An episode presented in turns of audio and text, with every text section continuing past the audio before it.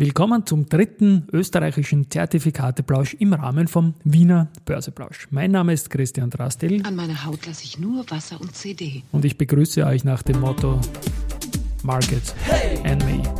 Here's Market and Me. Podcasting for Equity. Freebies for Community. Ja,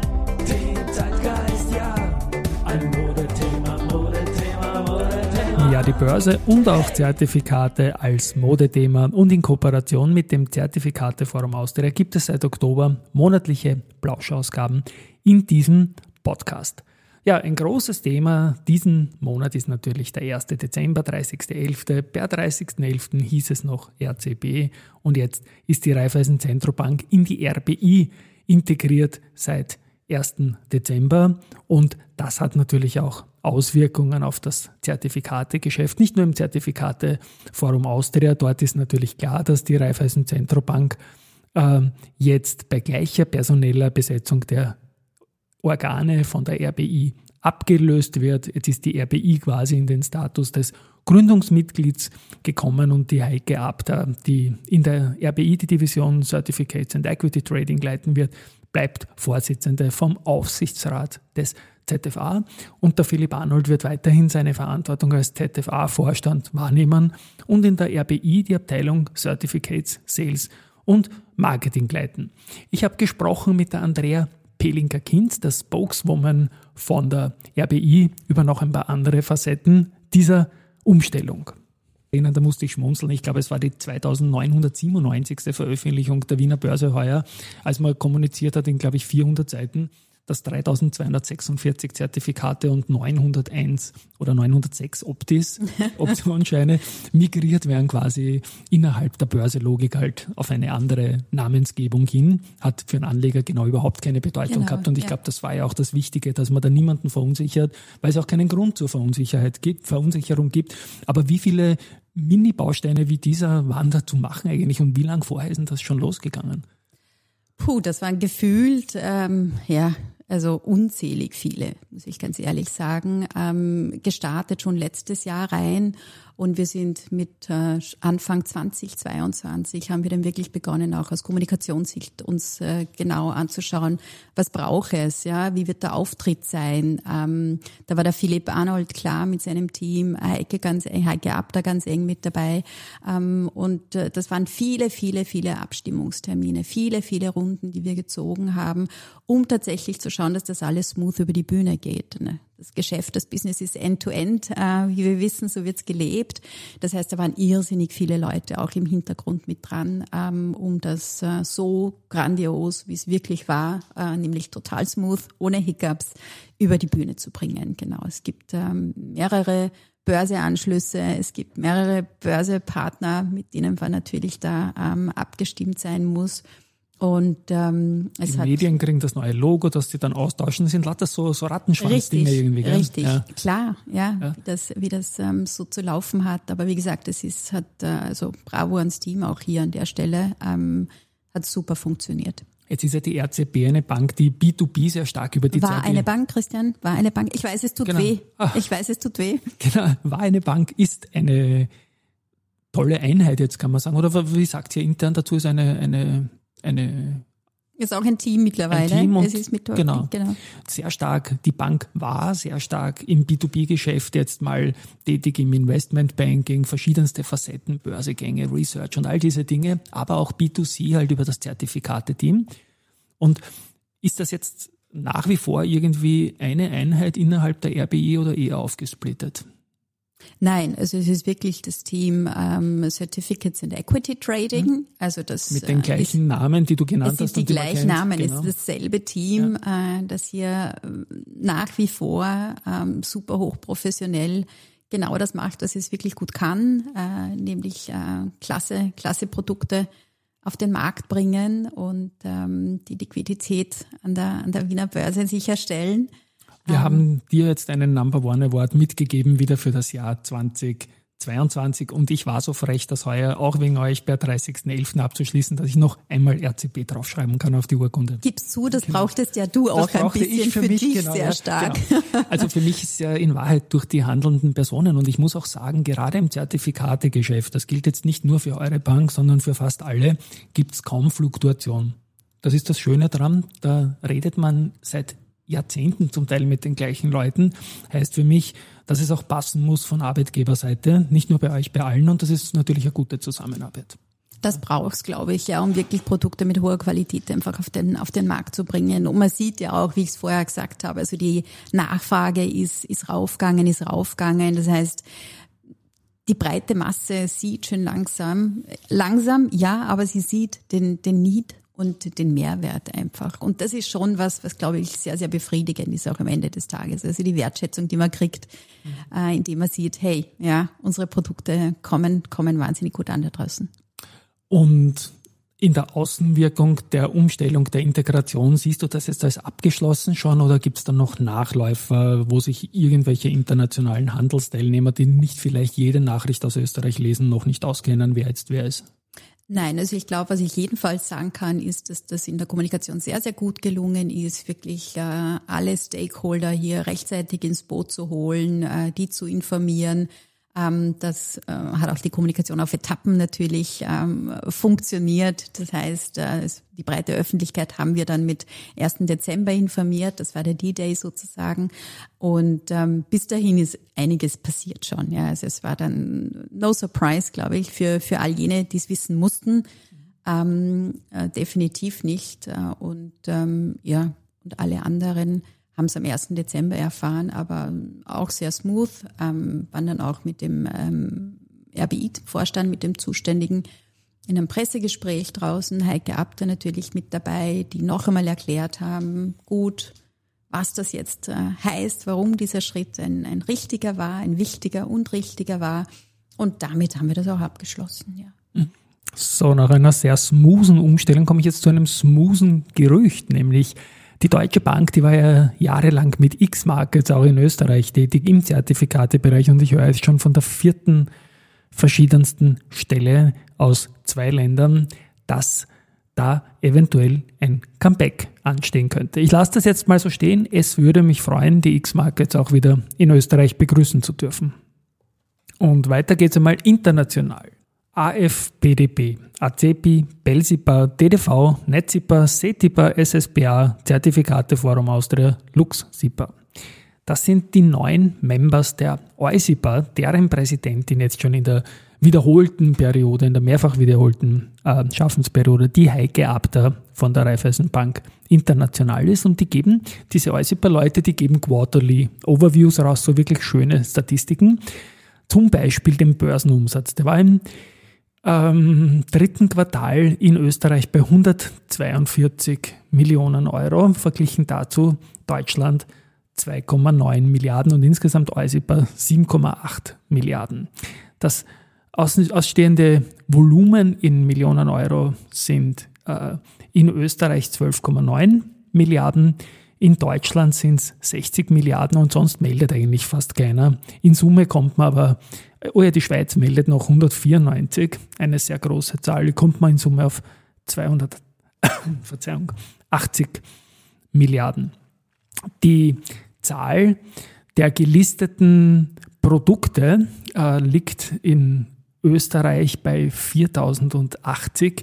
Rund um den äh, Number One Award bin ich auf mehr gekommen, aber da geht es, äh, glaube ich, auch um unterschiedliche Melde. Äh, die dahinter liegen. Insgesamt sind Österreich halt 4000 von insgesamt 414.000, wobei allein 380.000 in Deutschland sind. Aber sehr, sehr viele Hebelprodukte, die vielleicht auch nie einen Kurs sehen. Ja, und dann habe ich noch mit dem Christian Scheid gesprochen. Den Christian kennt man als denjenigen Mann, der die Juryunterlagen für das Zertifikate Forum Austria, für den Zertifikate Award Austria, die jährliche Veranstaltung, aufbereitet. Ich darf dort Jurymitglied sein. Es ist, glaube ich, wirklich eine Riesensache. Und der Christian gibt auch heraus Zertifikate Austria, einen Börsenbrief 14-tägig, der letztendlich auch sich nicht davor scheut, äh, konkrete Empfehlungen zu geben und auch noch Österreich-Produkte einbaut. Hier mal der Talk mit dem Christian. Es beginnt einmal mit dem Zertifikate Award wie Unterlagen bereitstelle. Also eine unpackbare Arbeit, immer die Emittenten zu befragen, dann die Auswahl zu machen. Ich darf Jurymitglied sein und bekomme da, glaube ich, wie viele Seiten sind das, die ich mir immer durchschauen darf oder muss?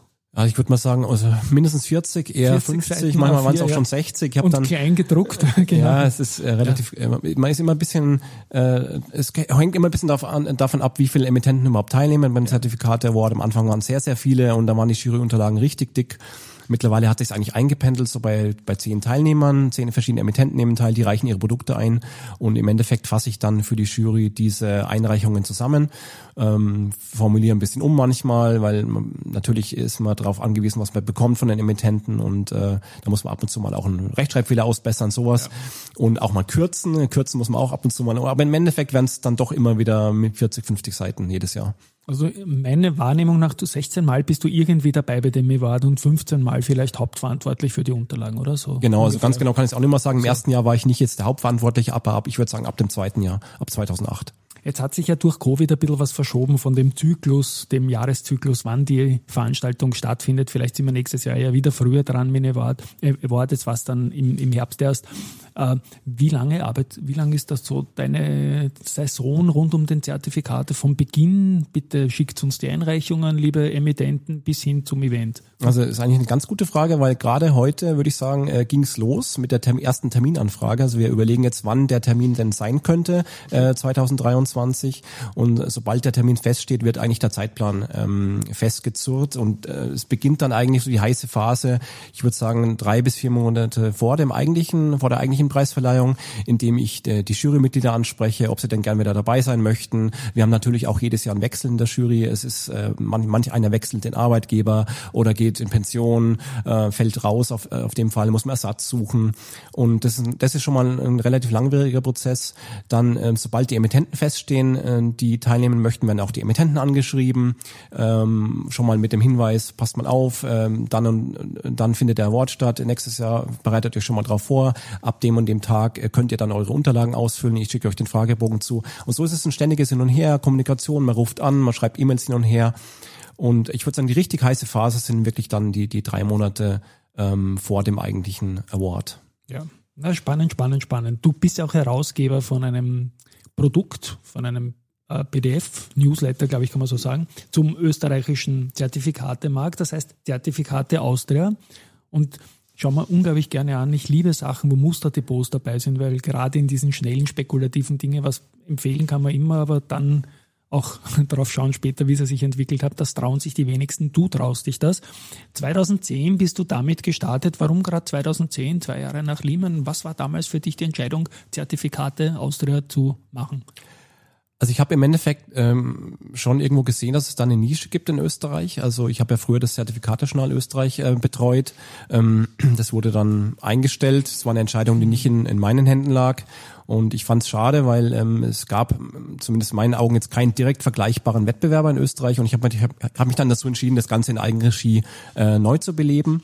Und ähm, das Ganze ist ein, ein PDF-Newsletter, der alle zwei Wochen erscheint, ist anzeigenfinanziert, ähm, hat einen bestimmten Verteilerstamm, an, an, an die die E-Mail äh, alle zwei Wochen rausgeht. Man kann sich neu anmelden zu dem Newsletter, man kann sich abmelden jederzeit. Ähm, ja, und ja, 2010, wenn man überlegt, sind jetzt auch schon wieder im 13. Jahr oder im 14. Jahr, glaube ich, ähm, erscheint jetzt der, der Newsletter. Und ja, das mit dem Musterdepot ist ein, ein guter Punkt. Ähm, das stimmt wirklich. Äh, viele wollen das eigentlich nicht machen, weil in dem Moment machst du dich ja, machst du dich ja äh, sich, sichtbar und letztendlich auch angreifbar, wenn es nicht läuft. Ähm, ich habe früher, das ist die gute alte Börse Online-Schule, möchte ich es mal nennen. Ich habe halt gelernt, ähm, dass man mit Empfehlungen locker umgehen muss. Ähm, die Leute wollen Empfehlungen und die wollen aber auch ähm, später mal hören, wie ist es denn eigentlich gelaufen mit den Empfehlungen. Und es gibt in meinen Augen eigentlich nichts Besseres als ein Musterdepot, äh, um zeigen zu können, wie läuft's denn? Und äh, vor allem, je länger der Zeitraum ist, äh, für den man das zeigen kann, umso besser ist es ja eigentlich. Man baut sich sozusagen selber einen eigenen Track Record auf. Natürlich muss man da ein bisschen Vertrauen in die eigenen äh, Geschicke haben, dass man auch die, ein Händchen hat, um, um die richtigen, in dem Fall Zertifikate auszuwählen Ja, es ist mir ganz gut gelungen. Es hätte natürlich an der einen oder anderen Stelle noch besser laufen können, aber es waren auch wirklich, es war eine harte Zeit. Wir hatten eine Euro-Krise, wir, also die Finanzkrise war vorbei, aber wir hatten dann später die Euro-Krise. Äh, später kam Covid äh, mit dem drastischen Kurseinbruch, wo es ja im Endeffekt dann aus Musterdepots alle Werte erstmal ausgestoppt hat, weil so schnell konnte man gar nicht reagieren. Damit ist auch die Recovery nicht so leicht zu handeln, genau. weil du es nicht durchsitzen kannst, ja. sondern einfach neue Positionen eingehen musst, weil sonst bist du raus einfach. Genau. Ne? Du hast zum einen den, den Drawdown, nimmst du voll mit genau. und, und verpasst dann aber schon wieder den ersten Wiederaufschwung. Das ging ja V-förmig nach oben damals im Jahr 2020. Und insofern bin ich unterm Strich dann doch ganz zufrieden, wie es jetzt, wie es Muster Depot jetzt dasteht. Ich habe mir die, die Werte angeschaut und du kannst zufrieden sein, Christian. Mai 2010 war der Start. Äh, der ATX, der hat 22 Prozent plus auf den heutigen Tag bezogen. In diesen zwölf Jahren der ATXDR, also der mit Dividenden, der keine Steuern und keine Cash zahlt, der hat 80 äh, Prozent plus circa und du hast 90 Prozent plus. Das ist, glaube ich, schon ein schöner Case. Und wie gesagt, ich sage Viva Echtgeld-Depot, weil das muss man sich trauen, aber das ist eine, eine Leserblattbindung, auch wenn es ein PDF ist, natürlich par excellence. Und ich mag das auch, weil Kritik geht meistens dann raus an, an Leute, die irgendwann einmal was Richtiges empfohlen haben und dann sagen, ich habe das empfohlen, aber sonst keine Zusammenhänge setzen. Und wenn man sich das traut, ist das gut. Stichwort trauen. Äh, Österreich Depot, habe ich mir das angeschaut, in, in diesem äh, Österreich-lastiges Zertifikate-Depot muss man sagen, du hast Positionen auf ATX, Föstalpine, Gold, Tesla und auch ein Nasdaq-Produkt drinnen. Vielleicht kurz ein paar Worte zur Zusammensetzung und was das für Produkte sind. Genau, also ein Wort vielleicht noch grundsätzlich zum Musterdepot. Sehr gerne. Ich äh, schaue schon eher drauf, dass ich äh, das Ganze eher konservativ anlege. Deswegen ähm, 90 Prozent klingt ja viel aufs Jahr gerechnet ist es vielleicht gar nicht unbedingt so viel, aber es war ja immerhin besser als ATX und äh, auch ATX Total Return. Aber es ist es ist mit deutlich weniger Schwankungen erreicht worden, das muss man auch sagen. Ich habe die die ganz großen Drawdown-Phasen habe ich vermieden und die habe ich in dem äh, vermieden, dass ich halt Teilschutzprodukte vor allem äh, Schwergewichte immer. Also ich habe zum Beispiel momentan einen ATX Discounter drinnen, der der natürlich nicht voll dabei ist, wenn der ATX nach oben durchstartet, wie jetzt die letzten Wochen seit äh, Anfang Oktober. Da, da war ich natürlich weit hinterher mit einem ATX Discounter. Auf der anderen Seite habe ich aber auch nicht den massiven Kursverfall, wenn jetzt doch wieder eine Korrektur kommt. Viele erwarten ja eine Korrektur. Ich weiß nicht, ob sie kommt, aber wenn sie kommt, bin ich mit dem Discounter natürlich, ähm, äh, falle ich wesentlich weniger, wenn, wenn überhaupt. Äh, das ist mal so ein, ein, ein Grundprinzip äh, in dem Musterdepot. Und natürlich, ähm, vielleicht ein Satz auch noch zu den österreichischen Basiswerten. Es ist ein Österreich-Magazin. Ich versuche schon, jetzt nicht jede Position muss jetzt nicht Österreich sein, aber ich versuche schon äh, österreichische Basiswerte äh, denen einen großen Raum zu geben und auch über die dann eben regelmäßig zu berichten. Also hast du auch über die Jahre ein Gefühl für das Angebot, was da überhaupt gibt? Was fehlt dir und was ist ausreichend vorhanden an Produktkategorien, an Underlyings oder was auch immer? Ja, aber natürlich ähm, könnten es meiner Meinung nach noch wesentlich mehr Zertifikate auf österreichische Basiswerte sein. Gerade die die kleineren ATX-Werte werden doch recht stark vernachlässigt. Wobei natürlich ist es ein Liquiditätsproblem. Ähm, die Emittenten würden auch gerne selber mehr machen, aber der Handel sagt dann, können wir nicht machen, weil halt zu wenig gehandelt wird. Nichtsdestotrotz, auf die großen ATX-Werte gibt's Turbo-Zertifikate, gibt's Discount-Zertifikate, Bonus-Zertifikate, gibt's eigentlich alles, auch von verschiedenen Emittenten. Das ist auch immer ganz schön, dass man eine Auswahl hat, dass man auch beim Preis ein bisschen vergleichen kann, wer ist besser, wer ist schlechter. Und dann nehme ich im Zweifelsfall natürlich den besseren ins Musterdepot. Ähm, es war vielleicht mal eine Zeit lang vielleicht besser, das war früher, ähm, als, als noch mehr Liquidität im ATX war. Es hat ein bisschen nachgelassen, aber es hat sich jetzt auch auf einem, auf einem gewissen Niveau stabilisiert, was die Auswahl der, der Produkte betrifft. Und ähm, ich kann eigentlich fast alles ähm, abbilden, was ich möchte. Mm, manchmal klappt's nicht, zum Beispiel die, die Marinomed, die gibt, da gibt's immer noch kein Zertifikat drauf. Ähm, ich finde das Unternehmen recht spannend und da hätte man auch das eine oder andere bestimmt gut machen können. Aber so ist es nun mal. Ähm, man kann ja immer noch dann wenn man als Anleger was machen möchte, kann man zur Aktie ja. greifen. Aber Aktien hast du nie reingenommen, um deine Marktmeldung, oder doch, um die Marktmeldung ab, abzubilden? Genau, also im Musterdepot habe ich ja. nicht gemacht. Ich habe aber auch schon über, über ähm, Aktien berichtet, auch wenn es kein Zertifikat dazu gab. Das habe ich dann schon gemacht, immer mit dem Hinweis, dass man eben dann zur Aktie direkt greifen muss, wenn man ja eben long gehen möchte. Ja, jetzt sagst du, du hast äh, das durchaus konservativ angelegt, das Depot, was ich ja gut finde. Ich sehe da ein bisschen den Spagat, den ich auch fahren muss. Quasi, ich lege es auch konservativ an, habe auch Alpha geschafft mit dem Konservativen. Aber dem einen oder anderen Leserin oder Leser ist das halt natürlich zu fad wenn man nicht die ganz schnellen Produkte drin hat. Gibt es da bei dir auch diesen Spagat? Weil ich denke, ein Zertifikateprodukt hat ja noch mehr den Anspruch, vielleicht ins Spekulative zu gehen, in der Lesererwartung. Ja, habe ich versucht, immer schon auch gerecht zu werden. Also ich habe schon auch ähm, nicht nur Teilschutzprodukte im Depot drin, sondern ähm, ich habe auch zum Beispiel ähm, ja immer wieder äh, Turbos ähm, sowohl auf der Long- als auch auf der Short-Seite mit beigemischt. Also immer mit der Betonung Beimischung. Also es darf nie, ich finde, ein Turbo auf eine Einzelaktie darf nie, der, der schon einen gewissen Hebel hat. Von ich, ich wähle meistens vom Hebel her drei maximal, vielleicht auch mal vier. Der darf ja nie von der Gewichtung her über zwei, drei, vier Prozent sein eigentlich. Also muss da schon ein bisschen aufpassen, weil wenn dann was passiert bei dem Unternehmen, dann knockt das Zertifikat aus und man hat einen Totalverlust und der Leser hat auch den Totalverlust, da muss man immer dran denken. Man hat eine gewisse Verantwortung dem Leser gegenüber. Nichtsdestotrotz versuche ich schon immer auch mal was Spekulatives reinzunehmen. Ich hatte zum Beispiel auch in der ganz großen Bitcoin-Rally, ähm, hatte ich auch ein Produkt auf dem Bitcoin mit dabei. Also sowas mache ich schon auch mal. Nur eben immer vor dem Hintergrund, dass es eine Beimischung sein soll. Und du hast meines äh, Rückblicks, meines Wissens nach auch die Immobilienrallye, die es in Österreich jahrelang gegeben hat, glaube ich, recht gut erwischt gehabt, oder? Diese große Aufwärtsbewegung. Genau, also ich habe ähm, da speziell ein äh, Produkt äh, dabei gehabt auf den Immobilien-ATX, auf den IATX genau, und, und erinnern, ja. genau, ja. und das war ein, ein Index-Zertifikat, ein Tracker, der sozusagen die, die Entwicklung dieses ähm, Index eins zu eins mitmacht und jetzt natürlich äh, durch die jüngsten Entwicklungen auf der Zinsseite bin ich bei diesem Produkt ausgestoppt worden. Natürlich hätte man sagen können, äh, warum hast du nicht am Hoch verkauft? Äh, man erwischt es auch in der Regel nie und dafür sind Stoppkurse da. Ich ziehe die Stoppkurse auch regelmäßig nach, wenn es nach oben geht. Und im Endeffekt bin ich dann vielleicht so 20, 22 Prozent unter dem Höchststand rausgekommen ja. aus dem Produkt. Das ist dann schon okay gewesen, auch mit dem schönen Plus rausgekommen. Klar. Ähm, du hast gesagt, werbefinanziert. Das Produkt ist damit für Leserinnen und Leser gratis zu beziehen. Ein kleiner Call to Action eingebaut. Wie kommt man zu dem Produkt?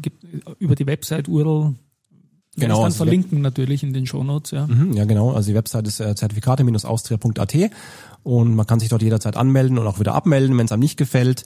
Das Ganze ist gratis für die Leser und eben Anzeigen finanziert, so ja, wie man es klassischerweise, klassischerweise auch von Zeitschriften, Magazinen kennt. Ähm, gut, die, die kosten meistens auch noch was, das ist jetzt hier nicht der Fall, aber es gibt ja auch im Internet, gibt es, äh, glaube ich, zahlreiche Newsletter, die ähnlich äh, aufgebaut sind. Genau, wichtig ist eben für den Leser ist es gratis.